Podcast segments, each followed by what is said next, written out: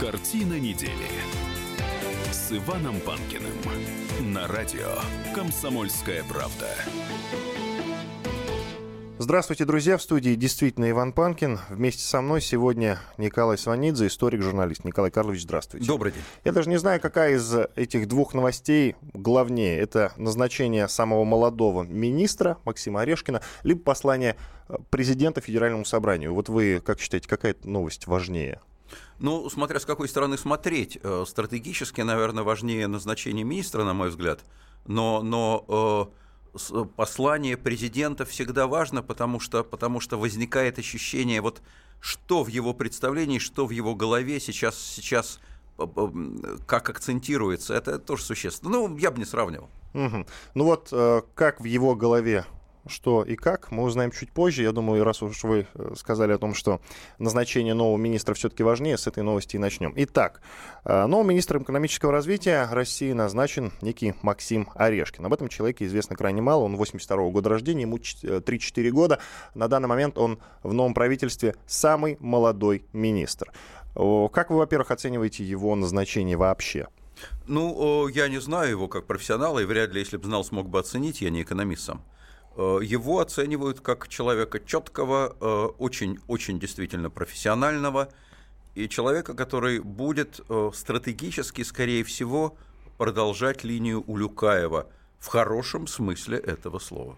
Тут есть еще данные о том, что назначение выходца из Минфина Максима Орешкина на место Улюкаева может превратить Министерство экономического развития в дублера Министерства финансов. Вы как считаете, да это ну, нормально, нет, хорошо? Да, да нет, ну так не бывает, не будет никакого дублера. Э, понимаете, он был в Минфине, но теперь он уже не в Минфине. Все. Вот, вот э, что было, то прошло. Вы знаете, в свое время э, нашего нынешнего президента Владимира Владимировича Путина двигал вверх, поднимал и сделал своим преемником – Э, первый президент России Борис Николаевич Ельцин. Но это же мы с вами понимаем, ни о чем не говорит. Угу. Давайте послушаем, что по поводу назначения такого молодого человека на такой высокий пост думает Владимир Сунгоркин, главный редактор «Комсомольской правды». Э, слушаем Владимира Николаевича смотрю на это очень э, скептически, потому что человек э, ни одного дня в своей значит, жизни не работал в экономике. Человек воспитывался в Минфине с молодых ногтей. Минфин, э, строго говоря, это та организация, которая, я считаю, очень серьезно повинна в том, что у нас исчез экономический рост, что у нас остановилось все, и мы находимся в экономическом кризисе уж точно. Да? Падение экономическое происходит, и все рассуждения о том, что оно остановилось, это неправда. На этом фоне значит, назначается опять человек, как такой продолжатель дела Кудрина, а, значит, назначает молодого человека из этой же сферы, поэтому я, я вообще не понимаю этого решения. Дело еще хуже, когда большие всякие умы обсуждали э, исчезновении с политической арены Валюкаева, то прогнозировался и такой сюжет. А зачем вообще нужно Министерство экономического развития в стране, которая которой, э, в которой заявлено, что никакого экономического развития в ближайшие 20 лет не будет, понимаете? Это официально заявлено, что нас ждут там десятилетия стагнации. Министерство, оно очень искусственное, оно создавалось в свое время под Грефа. Потом пришел Улюкаев, вся, весь смысл его было определить, мы уже достигли дна или не достигли. У него была кличка Водолаз, да, среди экономистов. Он постоянно искал это дно. Он бессмысленное довольно министерство сейчас возглавил, значит, еще один товарищ, значит, который никаких, ну, по своей биографии, никаких надежд на экономическое развитие нам не обещает, потому что этот человек работал э, всю жизнь в банке. Экономика и финансы – это вовсе не равные вещи. Последние, скажем, дни мне приходилось общаться с крупными нашими промышленниками, которые находятся, крупными администраторами которые, от реальной экономики, которые находятся в состоянии таком очень э, печальном. Просматривается 2017 год, очень плохой в экономике. Просматривается рассматривается 2018 как плохой год экономики. В этой ситуации, мне кажется, наша высшая власть, значит, э, она должна была даже кадровыми назначениями давать какие-то, ну, надежды. Владимир Сунгоркин, главный редактор «Комсомольской правды». Николай Карлович, как вы оцениваете слова Владимира Николаевича? Ну, Согласны с ним? Нет, не согласен. Я не согласен с Владимиром Николаевичем, у меня другая, другой подход к этому вопросу. Возраст, на мой взгляд, не имеет значения, ему не 18 лет – в свое время все правительство Гайдара, которое как не, отнес, не относись к этим людям, э, спасло нашу страну от, от голодной смерти фактически на рубеже 91-92 года, а оно все было этого возраста, начиная с премьер-министра, ну реального премьер-министра Егора Тимуровича Гайдара. Поэтому здесь дело не в возрасте. А что касается финансов, экономики, ну что, понимаете, у нас действительно ситуация фиговая, здесь я как раз с Владимиром Николаевичем согласен. Но если она фиговая, что же нам все министерства теперь отменять, которые отвечают за нашу экономику? Э, расслабиться и ползти на кладбище, но все-таки я не считаю, что настало для этого время. Вот. Ни к чему, надо все-таки вопросами этим и заниматься. А что касается ответственности за эту фиговую ситуацию, она не на Министерстве финансов. В этом я абсолютно убежден. И на... речь о Министерстве экономического развития. А, Владимир Николаевич говорил о Министерстве финансов, а Кудрин о Министерстве финансов. Вот, так вот, я говорю, что э, она не на Министерстве финансов и не на Министерство экономики. Я напомню, что все-таки стратегия развития страны зависит не от экономических финансовых министров, а она, будем называть вещи своими именами, регулируется на значительно более высоком уровне.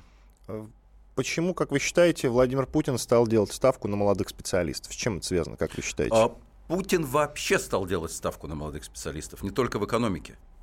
Как мы знаем, у него достаточно молодой человек сейчас руководит его администрацией. На мой взгляд, это достаточно логично.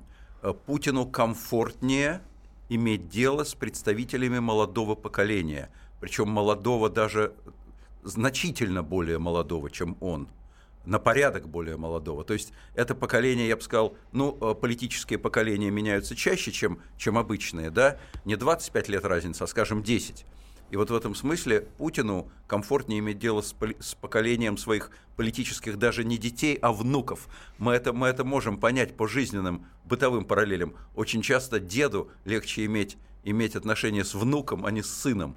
И с внучкой, а не с дочкой – лучше взаимопонимание, меньше взаимная ревность. Ну, есть такие законы. Вот у Путина то же самое. Иметь дело со своими ровесниками или чуть моложе, с людьми, которые знавали его в другой ситуации, многие из которых с ним на «ты».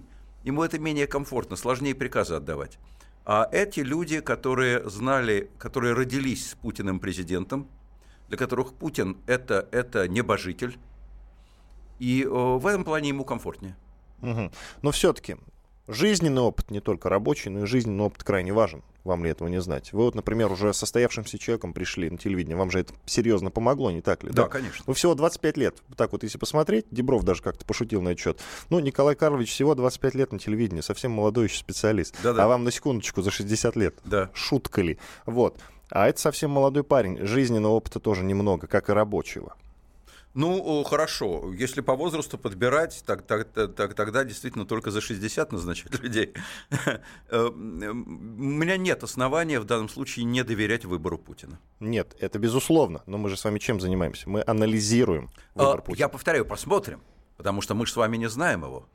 Но, но специалисты говорят, что он очень недурен, что он для своих лет очень четок и ответственен, и профессионален, а то, что э, Путин выбирает молодых людей, мы с вами только что этот вопрос обсудили. Здесь есть, помимо прочего, чисто психологический момент. Вот. А как справиться с таким психологическим давлением?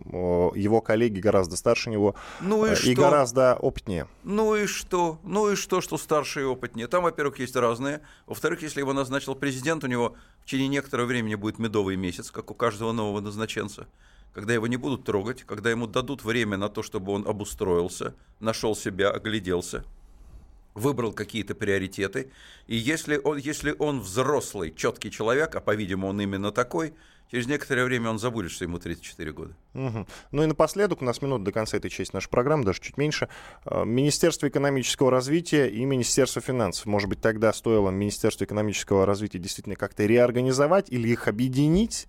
Слияние, может быть, дало бы больше пользы, некий альянс такой. Иван, при всем уважении как к вам, так и к самому себе, я не считаю себя крупным специалистом по части Министерства финансов и Министерства экономики. Я бы предпочел вот эту область как раз оставить на рассмотрение президента и премьер-министра. Ну что ж, хорошо. Сейчас сделаем небольшой перерыв, две минуты, и мы вернемся в студию радио «Комсомольская правда». Я напомню, друзья, что вы можете нам писать, задавать вопросы Николаю Сванидзе.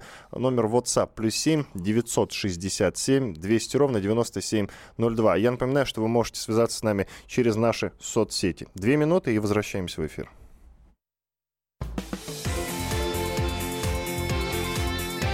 Картина недели с Иваном Панкиным. Картина недели с Иваном Панкиным на радио «Комсомольская правда».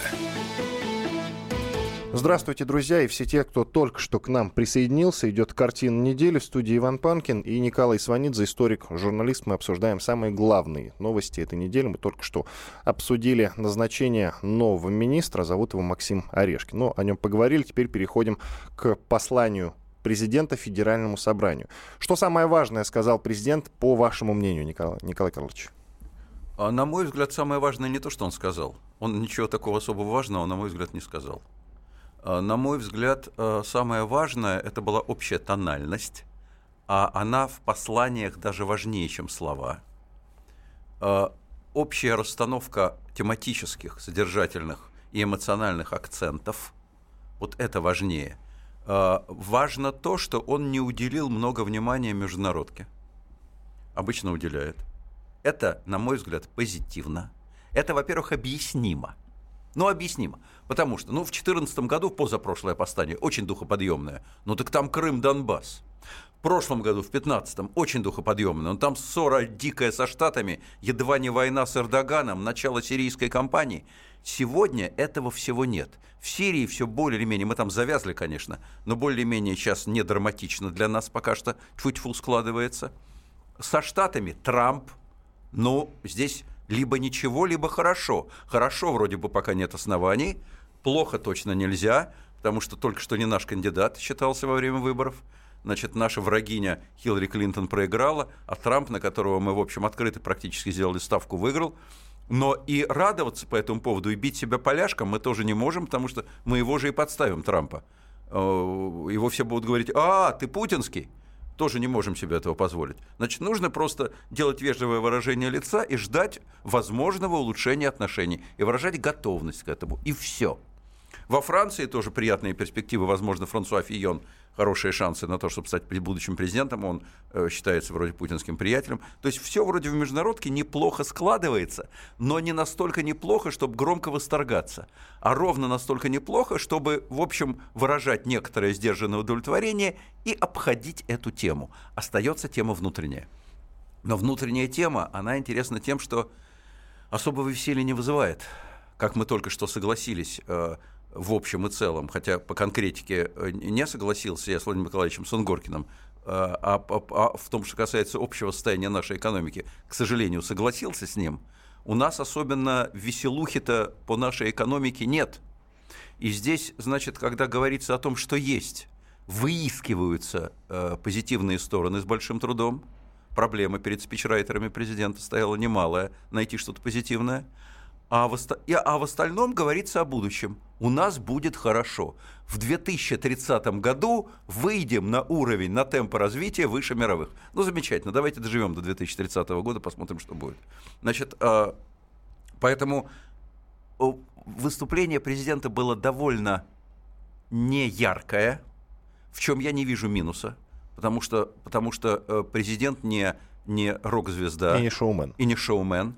Он не обязан нас развлекать. Значит, на мой взгляд, яркость не всегда признак э, того, что нужно радоваться. Яркость иногда заменяет позитив. Вот, э, когда нет позитива, старая, старая еще со времен Древней Греции э, ш- ш- школа хороших ораторов. Если слабый аргумент, повышай голос. Вот, вот э, поэтому яркость, яркость, она, как правило, свидетельствует о том, что дела-то фиговые. Значит, э, сейчас выступление было скучноватое, блекловатое, что, на мой взгляд, свидетельствует о неплохом настроении Путина и о том, что его сейчас э, задача не усиливать конфронтационные настроения в обществе, а наоборот усиливать настроения примирительные. И он даже дал это понять. В связи с выборами, на которые он намекнул, наша повестка дня, сказал он, политическая 2018 года, но это явный намек на выборы. Это ответ тем, кто говорил о том, что выборы возможны на год раньше. По всей видимости, уже нет они будут в 2018 году. И это э, его слова о предстоящей годовщине э, революции 17, 1917 года. Здесь его задача тоже не праздновать, так сказать, так называемый Великий Октябрь, который уже давно э, с большим трудом может быть признан великим, а, а, а примерять стороны, которые противостояли друг другу в ходе нашей трагической истории 20 века. Вот это мне представляется наиболее существенным в его выступлении. Смотрите, вы заговорили про Трампа, вы заговорили про отношения с США, которые еще год назад были в плохом состоянии, а сейчас они либо хорошие, либо никакие. В ожидательно более хорошим, чем были, так как я бы сказал. Мы с вами как-то обсуждали заявление американских генералов о том, что, скорее всего, возможно война с Россией. Помните, но это было перед выборами. А сейчас смотрите... Ну, это а наши все время говорили в общественно-политических программах об этом. Но сейчас, сейчас вот эта милитаристская тема, она микшируется. Вот. И сегодня самая читаемая заметка на сайте kp.ru. Министр обороны США заявил о возможном сотрудничестве с Россией. По мнению Эштона Картера, взаимодействие возможно по тем направлениям, где есть совпадение интересов. Ведь а, как изменилась риторика? Ну, сразу. сразу скажем, что это уходящий министр обороны. Это мини... Эштон Картер, это министр обороны э, Барака Обамы. Э, новый министр уже, уже, уже практически представлен Э, Дональдом Трампом. Это будет человек значительно более жесткий. Вообще, я вам должен сказать, дорогие друзья, что состав э, будущей администрации Трампа, персональный состав, он очень жесткий. Это все такие крутые ребята. Э, и как сам Трамп крутой парень, Барак Обама мягкий. Он не слабый, нет, но он достаточно мягкий по, по своему внешнему рисунку поведения. А, а, Трамп, а Трамп крутой и людей, которые, люди, которых он берет, тоже крутые. Поэтому там с ними э, мало-то не покажется. Но тем не менее, э, личные отношения позитивные, и они заставляют нас э, ожидать того, что возможен позитив. Смотрите, мы с вами заговорили о том, что президент не шоумен, и начали-то мы разговор вообще с Максима Орешкина, которого назначили на место Улюкаева. Соответственно, тема коррупции тоже была э, Путиным затронута. Я предлагаю послушать отрывок. Владимир Путин, президент России, о коррупции. Отдельно остановлюсь на теме борьбы с коррупцией. В последние годы было немало громких дел в отношении чиновников муниципального, регионального, федерального уровня. При этом подчеркну, абсолютное большинство государственных служащих – честные, порядочные люди, работающие на благо страны. Ни должность, ни высокие связи, ни былые заслуги не могут быть прикрытием для нечистых на руку представителей власти. Однако до решения суда никто не имеет права выносить вердикты о виновности или невиновности человека. У нас, к сожалению, стала практикой поднимать информационный шум вокруг так называемых резонансных случаев. И нередко этим грешат сами представители следственных правоохранительных органов. Борьба с коррупцией – это не шоу. Она требует профессионализма, серьезности и ответственности. Только тогда она даст результат, получит осознанную, широкую поддержку со стороны общества. Фрагмент из выступления Владимира Путина в послании Федеральному собранию. Итак, э, как вы считаете, действительно снизится вот это количество показательных задержаний после таких слов? Потому что, ну, последние задержания достаточно показательные. Их нельзя назвать системной борьбой с коррупцией. Именно показательной, скорее всего. Изменится эта, эта ситуация или нет? Как вы считаете? Хотелось бы так думать, уверенности нет. Здесь вообще вопрос, что именно имел в виду президент. Потому что если он имел в виду то, о чем вы говорите, снижение количества таких показательных задержаний, но у нас, извините меня, у нас катастрофа в этом смысле. У нас э, практически по официальным данным э, более 80% всех дел уголовных в хозяйственно-экономической области имеют своей целью вымогательство денег. Вот более 80%. Но для того, чтобы прекратить этот тренд, недостаточно раз в год, чтобы об этом критически говорил э, президент страны. Это детские игрушки. Для этого нужно, нужен независимый суд. Пока у нас нет независимого суда, это будет продолжаться. Теперь, если он имел в виду, что уже когда идет дело, вот задержание там, условно говоря, Никита Белых, задержание Улюкаева, один губернатор, другой федеральный министр – чтобы при этом избегать шоу-эффекта, этого я вообще понять не могу, потому что как же ты его избежишь-то? Когда, когда человек такого высокого федерального уровня берется в оборот, и что, тяжком? Слава богу, что не тяжком. Плохо было бы, если бы это было 30-е годы прошлого века. Тихо чека взяли, и никто делает вид, что никто ухом не ведет. Все, каждый за себя сам боится. Да просто СМИ были не на таком уровне, поэтому да, об этом никто не знал. А так-то все были в курсе. По-видимому, дело именно в этом, да. Вот, значит, поэтому, конечно, если берется федеральный министр, конечно, все об этом узнают. Конечно, это немедленно обрастает подробностями и реальными, и, и, и воображаемыми, каким угодно. Потому что это очень крупный кейс. И здесь э, хочешь ты, не хочешь, а из этого будет делаться так или иначе шоу. Тут вам интересный вопрос. В WhatsApp э, задал один из наших слушателей. Я напомню, номер WhatsApp. Вы можете задавать вопрос Николаю Карловичу. Плюс 7 967 200 ровно 9702. Это номер. И у нас где-то 40 секунд до конца этой части нашей программы. Озвучиваю вопрос. Владимир Путин посетит Японию 15 декабря. Как вы думаете, на каких условиях можно было бы подписать мирный договор с Японией? А, там очень, очень сложные, подробные Э, прописанные э, условия с обеих сторон, я думаю, что самое важное, что может быть, это начало, это начало переговоров. Вот просто начало переговоров. Готовность двух сторон разговаривать на тему островов. Зачем мы отдадим острова японцам Курилы? Зачем? А, затем, затем чтобы, чтобы у нас были нормальные отношения. Потому что понятно, что юридического стопроцентного права на эти острова нет ни у них, ни у нас. Иван Панкин и историк, журналист Николай Сванидзе в студии радио «Комсомольская правда». Это прямой эфир. Мы вернемся через 4 минуты.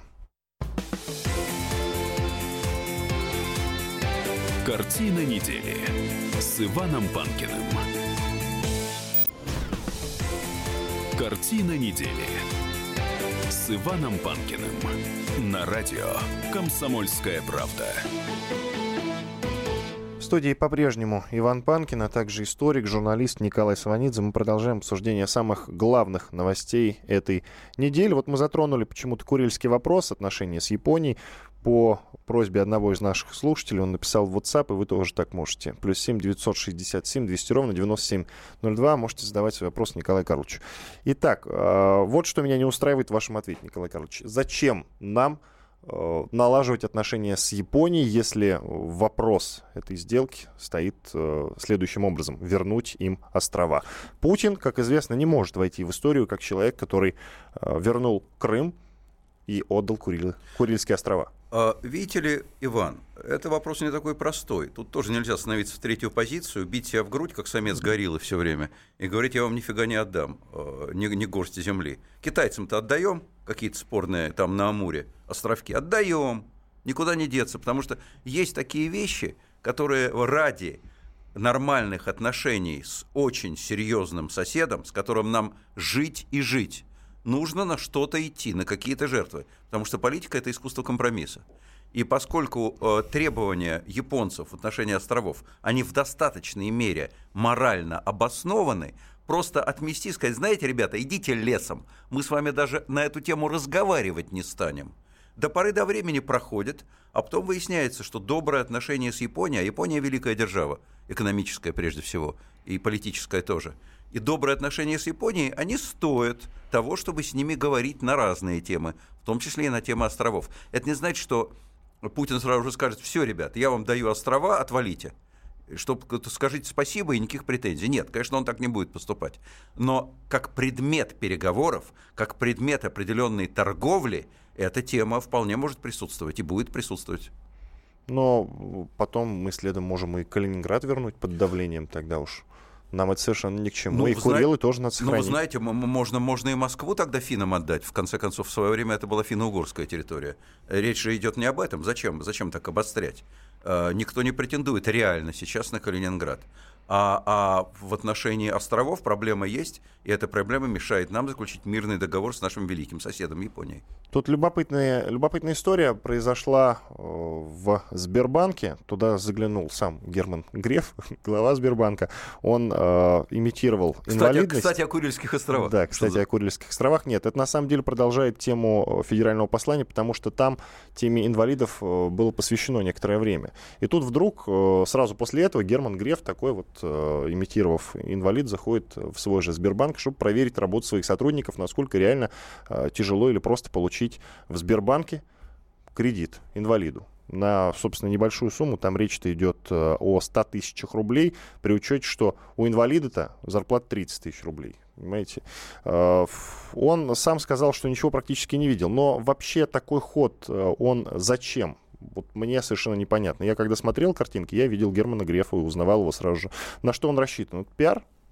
А, ну, не знаю. Такая экзотика, конечно. Это мне напомнило эпизод из э, первых глав знаменитого э, романа, романа Стивенсона «Остров сокровищ», когда пират по имени Слепой Пью пришел в трактир адмирал Бен, Бен Боу и, и вручил черную метку Билли Бонсу. Вот, вот здесь тоже, э, на мой взгляд, имел, имел такое намерение Герман Греф вручить черную метку руководству данного отделения, если они как-то не так себя поведут. Наверное. Он так, так проверял. Вот, вот, я, вот я прихожу к вам под видом инвалида, как вы себя со мной поведете? Ну, конечно, все знали, потому что я видел... Точно кар... так же учтиво. Я, да, я видел, я видел картинку, все вокруг него столпились, и, по-видимому, он никого своим, своим нарядом обмануть не смог. Но ну, это такая пиар-акция, да, никто, собственно, не отменял пиар-акции. Работает человек. Пиар-акция, ну понятно. А, к другой теме очень громкая история произошла с космическим грузовиком а, «Прогресс». Произошла авария. Э, тут же сразу, особенно в соцсетях, многие написали о том, что Сталин бы расстрелял. А вообще наши проблемы в космической сфере кто-то оценивает как естественные, нормальные, потому что у того же Илона Маска при э, его-то бюджетах и деньгах тоже случаются аварии. Не все так просто, и, возможно, даже на Марс он не улетит, а ведь хочет очень. Э, но смотрите, почему у нас сейчас такие проблемы с космосом? Вот в советский период их не было, а сейчас они начались. А кто сказал, что в советский период их не было? Это вообще все эти воспоминания э, сладостный Остальни, который бы всех расстрелял, он не только бы расстрелял, но он расстрелял полстраны и погубил. От этого легче никому не стало, а, на мой взгляд. И были проблемы с космосом. И погибали люди в космосе. Просто, просто тогда об этом неохотно говорили сквозь зубы или не говорили вовсе. И полетов было меньше. Сейчас полетов больше. А, я не думаю, что сейчас в сравнении с Советским Союзом у нас больше проблем в космосе. Тогда Советский Союз тратил практически все свои деньги не на, не на то, чтобы улучшить жизни, жизнь народу, а на то, чтобы опередить американцев в космосе. Опередили, потом стали отставать после полета Гагарина. А, на Луну уже все, американцы без нас отправились. А, сейчас у нас ситуация все-таки более, более нормальная, прагматически правильная. Космос космосом, а жизнь жизнью – мы не можем на понты фактически тратить, тратить э, все свои э, наличные деньги, которых у нас очень немного. Э, и дальше это одна проблема. Я считаю, что это здесь правильно поступаем, что не тратимся так уж избыточно на космос. Живем мы, в конце концов, не, не в космосе, а на Земле. А второе, у нас сейчас действительно очень серьезные проблемы с экономикой. Ну, друзья, мы, э, если сравнивать с теми же Соединенными Штатами, если даже не брать высокие технологии, о которых, кстати, говорил президент в своем послании, и э, американцы, как известно, где-то до 28% занимают рынка мировых IT-технологий, а мы меньше одного. Но даже если взять э, э, просто объем промышленного, объем ВВП, мы от американцев примерно 6% объема ВВП. Поэтому говорить о том, что мы можем конкурировать с ними в космосе – ну, достаточно сложно. Давайте, давайте все-таки заниматься тем, чем мы можем заниматься, чтобы, чтобы нормально развиваться и поддерживать, и поддерживать или достичь нормальных темпов развития, к чему, кстати, и призвал президент в своем послании. Теперь э, снова вернемся к теме, связанной со э, Сбербанком. Дело в том, что там накануне задержали известного французского музыканта Дидье Муруани, лидера группы Space. Я думаю, что э, вы, например, хорошо знаете творчество этого музыканта, потому что как раз расцвет его популярности пришел, пришелся на вашу молодость, не так ли, Николай Ну, Павлович? я не, не очень хорошо знаком с его творчеством. Вы преувеличиваете здесь степень моей компетентности. Ну, ладно, хорошо, неважно. Я думаю, что с Филиппом Киркоровым, с творчеством Филипп Киркоров лучше, точно хорошо лучше, знакомы. Лучше знаком, да. А давайте послушаем самую известную песню Филиппа Киркорова «Жестокая любовь». И э, в ней же вмиксована и э, песня Дидье Муруани. Слушаем. А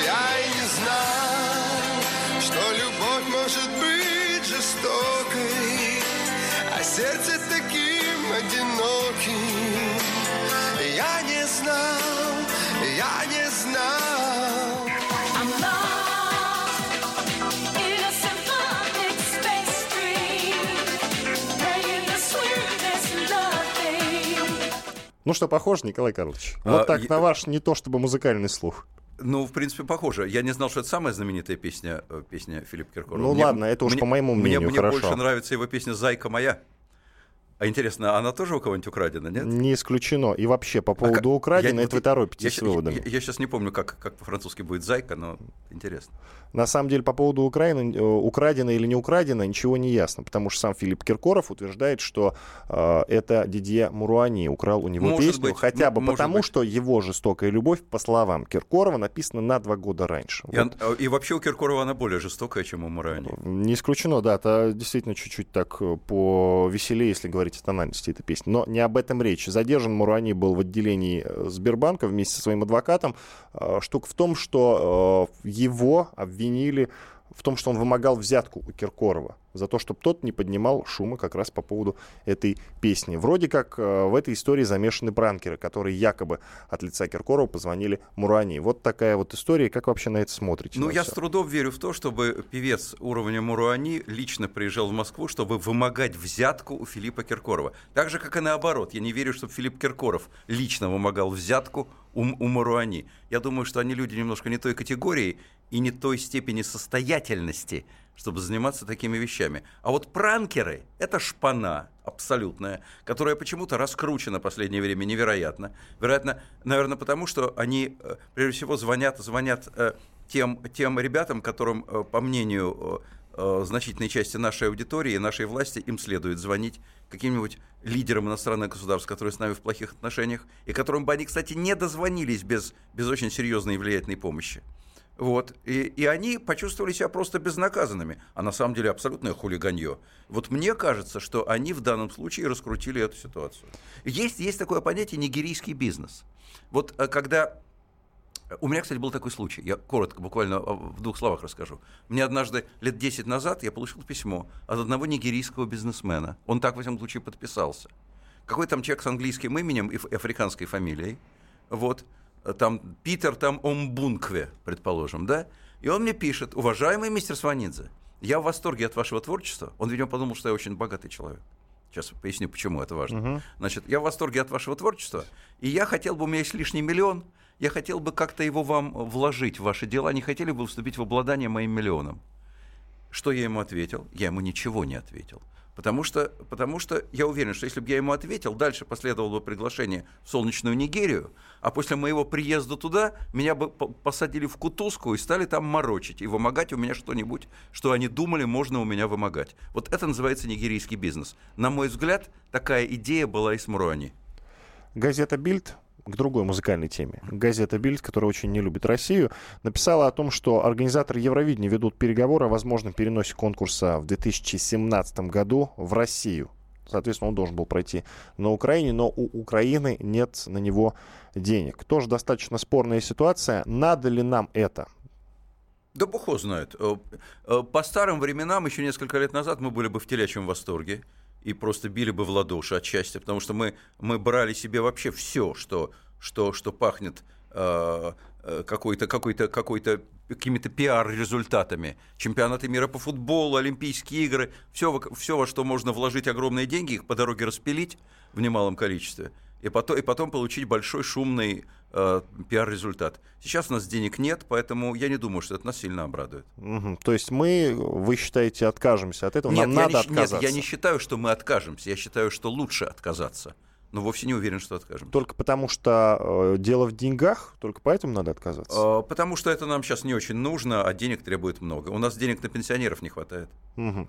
В студии Иван Панкин и историк, журналист Николай Сванидзе. Прервемся на две минуты, после этого вернемся в студию радио «Комсомольская правда». Я напомню, что это прямой эфир. Вы можете написать в WhatsApp плюс 7 967 200 ровно 9702. Если попадется какой-то толковый вопрос, я обязательно его Николаю Карловичу озвучу. А впереди у нас еще очень интересная тема. Оставайтесь с нами.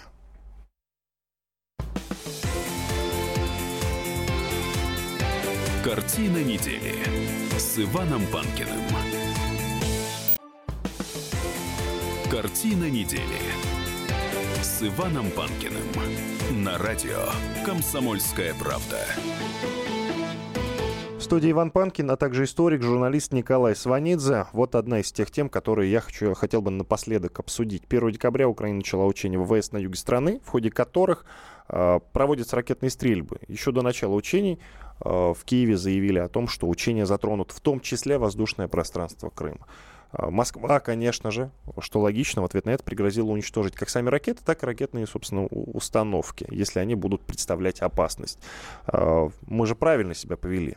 Вообще ваше мнение, ваше видение ну, украинцы ситуации? Уже, от- украинцы уже после этого отъехали, насколько мне известно. И сказали, что они, что они, что они и изменят, изменят э, площади своих, своих этих обстрелов э, и, и, и- и территории своих обстрелов. И, и над Крымом это все происходить не будет. Э, на мой взгляд, в данном случае, поскольку речь идет, э, по нашему мнению, независимо здесь от мнения Украины и от мнения мирового сообщества, по нашему мнению, речь идет о нашей территории. Крым это наша территория. Естественно, мы э, абсолютно с возмущением относимся к пожеланию кого бы то ни было устраивать стрельбы над нашей территорией. Поэтому здесь наша реакция абсолютно объяснима и понятна. Мгм. Но зачем изначально, зная нашу реакцию, идти на конфликтное обострение ситуации? Ну, вы знаете, на нервной почве, я думаю. Отношения настолько острые. э, У всех, у всех ума палата. Я думаю, что это детский сад, конечно. Таких вещей позволять себе нельзя. На взрослом уровне наезжать, э, зная потом, что скоро отъедешь, ну, это несерьезно. Тут Надежда Савченко в продолжении темы. Надежда Савченко посетила Канаду и там, э, конечно, толкнула одну из своих великолепных речей. Среди прочего сказала, что Россия вообще э, не тот, э, скажем так, союзник, с которым вообще можно иметь э, дело. Опять резко меняется риторика Савченко. Она то одно говорит, то другое говорит. Э, зачем она играет с контрастами так сильно? Минута. Ну, э, Савченко, Савченко дама, дама экспансивная э, и, и, и, и экспрессивная. Я думаю, что у нее очень много идет не от рацио, у нее очень много идет от эмоций. Она на это, в общем, по своей биографии, я бы сказал, имеет право. Я, я думаю, что она ищет варианты э, сохранения своего рейтинга на Украине, и плюс к этому она, вероятно, говорит то, что она думает. Я думаю, что к непосредственно к ее словам не нужно относиться особенно серьезно, а к ней самой нужно относиться серьезно. А а я подытожу так. Она говорит то, что она думает в этот самый момент. А то, что она да. будет думать завтра, она будет уже по-другому рассматривать. Иван Панкин и Николай Сванидзе, историк-журналист, работали для вас в студии радио «Комсомольская правда». Надеюсь, все довольны. Спасибо вам, Николай Карлович. Спасибо До вам. свидания. Картина недели с Иваном Панкиным.